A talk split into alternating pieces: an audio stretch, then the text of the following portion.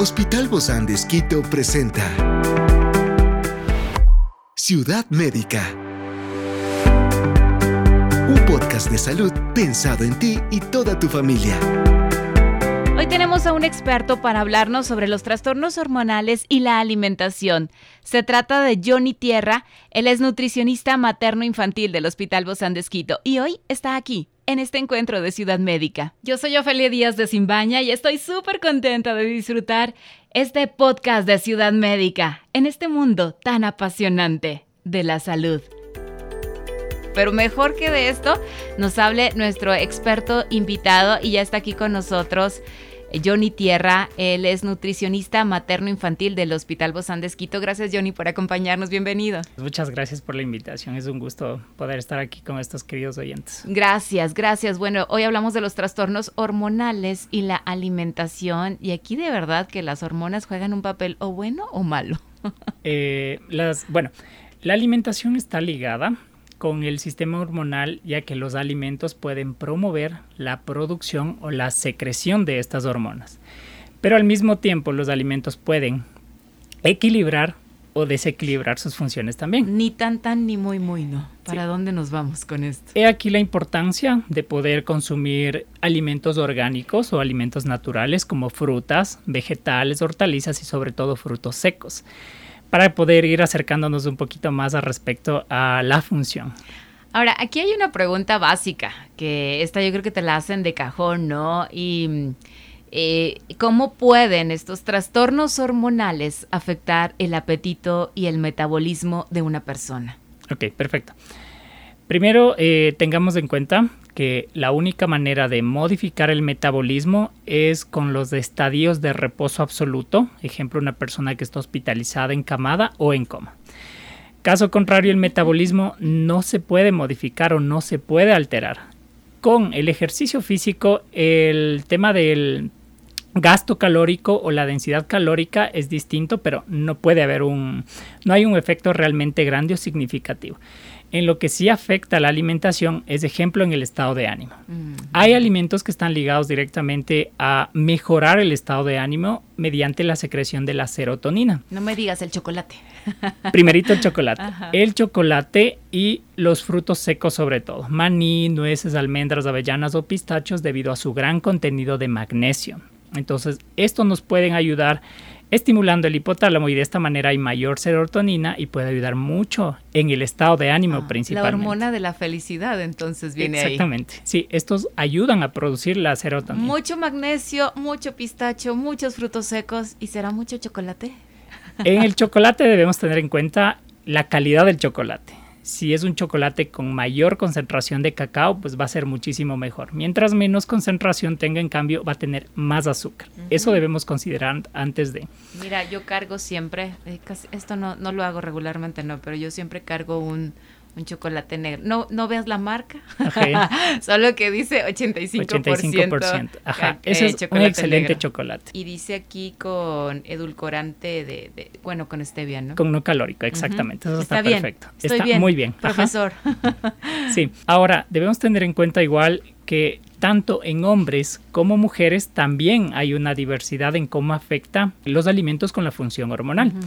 Ejemplo, en el caso de las mujeres, cuando hay una deficiencia de estrógenos, que esto pasa normalmente durante la menopausia, hay una desregularización hormonal que causan cierto tipo de molestias en la mujer, mm. como en este caso son náuseas, son vómitos, calores, calores específicamente, o hay rechazo por cierto tipo de alimentos. Y personas también. Exactamente, ajá. Entonces, en este caso, por ejemplo, la prioridad es el consumo principalmente de verduras, y frutas, porque tienen un contenido muy alto de vitaminas y de antioxidantes. Frutas y verduras. Frutas y verduras principalmente. Experiencias excepcionales son el motor que nos anima a trabajar por la salud integral de nuestros pacientes. Expresamos el amor de Dios para dar prioridad a la vida por sobre todas las cosas. Seguimos con nuestro compromiso, la seguridad del paciente. Hospital Bozán de Esquito, a la gloria de Dios y al servicio del Ecuador.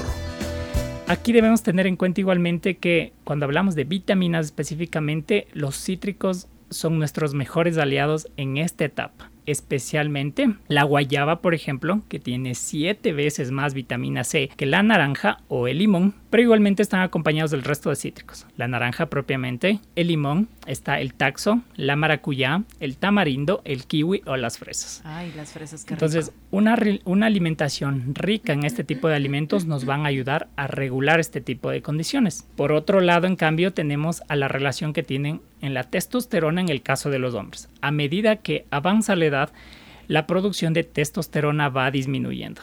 Esto efectivamente lo que hace en el hombre específicamente es disminuir la densidad ósea, disminuye la masa muscular, ligado a esto también disminuye incluso el libido sexual. Su energía. Sí, su densidad propiamente, su densidad corporal. Entonces, en el caso de los hombres, por ejemplo, optan en este caso por carbohidratos específicamente carbohidratos complejos. La pasta, por ejemplo, la papa, la yuca, el verde o el camote. Necesitan eso. Deben priorizar estos alimentos en su alimentación es súper importante tener en cuenta que la alimentación va a equilibrar o a desequilibrar. Por ende, siempre el punto de partida va a ser que una alimentación sea rica en frutas, vegetales, hortalizas. Pero adicionados a estos los carbohidratos, se deberían minimizar al máximo posible los carbohidratos ultraprocesados. Estamos hablando del azúcar, los cereales de cartón o los jugos de cartón. Y también minimizar al máximo posible el, el, consumo de alimentos que tienen muchos conservantes. Específicamente hablamos aquí de los embutidos y de los aderezos como la mayonesa, la salsa de tomate, la mostaza, independientemente de la marca, debido a que estos alimentos tienen concentraciones muy altas y estos podrían desequilibrar la función hormonal. Wow, oye, qué interesante porque son diferentes los alimentos que vamos, vamos a necesitar las mujeres a los que van a necesitar los, hombres, ¿no? Así es. Y, y, a veces hacemos una comida, obviamente regularmente hacemos una comida para toda la familia. Así es. Sin pensar en lo que nos va a beneficiar en diferentes etapas de nuestra vida. Sí, y los requerimientos sobre todo. Los requerimientos de cada uno de los miembros de la familia son diferentes. Pero no vamos a hacer comida para cada uno. Por supuesto, pero sí deberíamos tener en cambio por lo menos cosas, puedo decirlas que son de cajón, como por ejemplo, hay alimentos o hay formas de alimentarse que pueden desregular igualmente la secreción de las hormonas. Y en este caso hablamos específicamente del apetito o de la saciedad. Nosotros actuamos con dos hormonas, grelina y leptina. Grelina es la hormona que nos produce hambre y leptina es la hormona que nos produce saciedad. Esto lo hablo específicamente, por ejemplo, en el caso de adolescentes y niños. En el momento Pasamos a otra etapa entonces. Sí, cuando en el momento de comer existen distractores, ejemplo, la televisión prendida, la radio, el celular, las tablets o un computador, como no están concentrados en el acto de comer, estas dos hormonas se desequilibran. Es decir, puede segregarse mucha grelina y hacer que el niño coma de manera desmedida o coma demasiado o puede segregarse de manera prematura la leptina y esto es muy común, que el niño se metió dos, tres cucharadas de alimento y no quiso comer más. Ya está lleno. Y esto no quiere decir que en este caso el menor de edad o el adolescente em, esté haciendo una rabieta o simplemente esté retando a los padres no queriendo comer.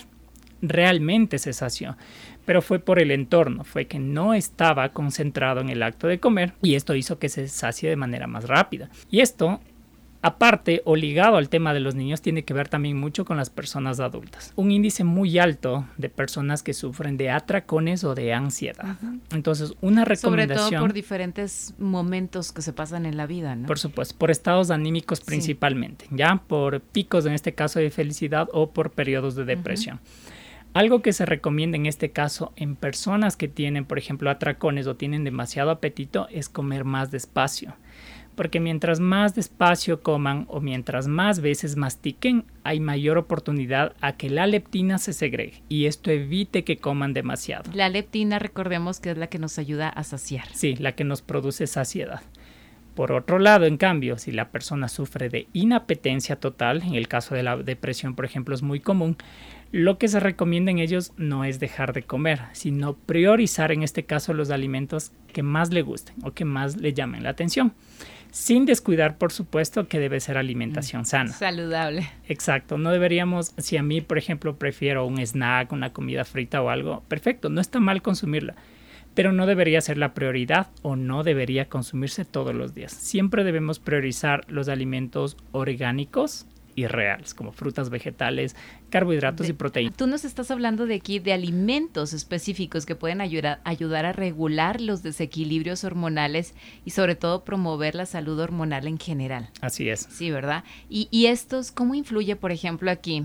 Quiero que seas bien específico, la ingesta de azúcar y alimentos procesados en estos trastornos hormonales y qué medidas se pueden tomar para reducir su impacto. El consumo excesivo de azúcar, por ejemplo, genera hiperactividad, especialmente en los niños, pero en un adulto en general. El inconveniente de consumir mayor cantidad de azúcar lo que hace igualmente es desregular la función de la insulina.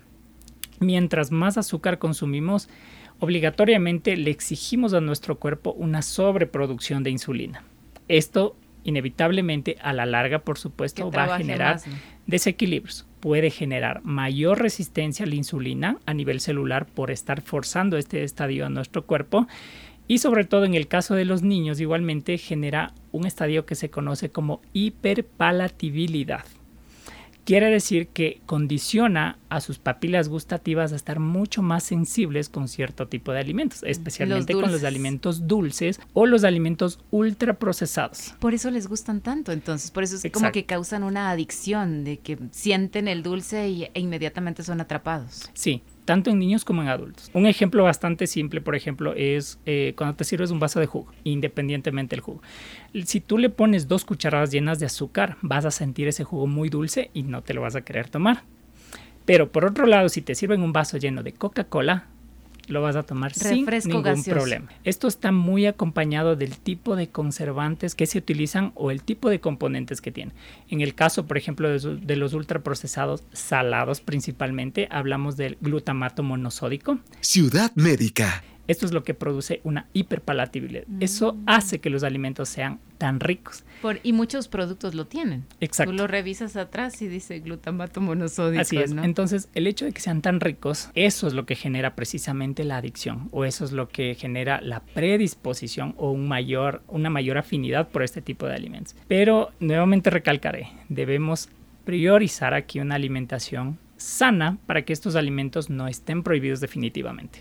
¿Qué relación hay entre la resistencia a la insulina y los trastornos hormonales y cómo se puede abordar mediante una alimentación adecuada? Perfecto. En el caso de las personas de ejemplo, vamos a poner de ejemplo eh, directo la insulina. En personas que tienen resistencia a la insulina, en este caso, la relación directa que tienen es con la disminución de los carbohidratos simples. Debemos tener en cuenta que los carbohidratos simples no solo son azúcar, azúcar blanca como tal, hay alimentos que consumen azúcar y nosotros los denominamos azúcar insensible debido a que no necesariamente, por ejemplo, en la tabla nutricional va a decir azúcar, me va a decir jarabe de maíz o me va a tener otro tipo de nombres comerciales que también tienen un contenido de glucosa extremadamente alto.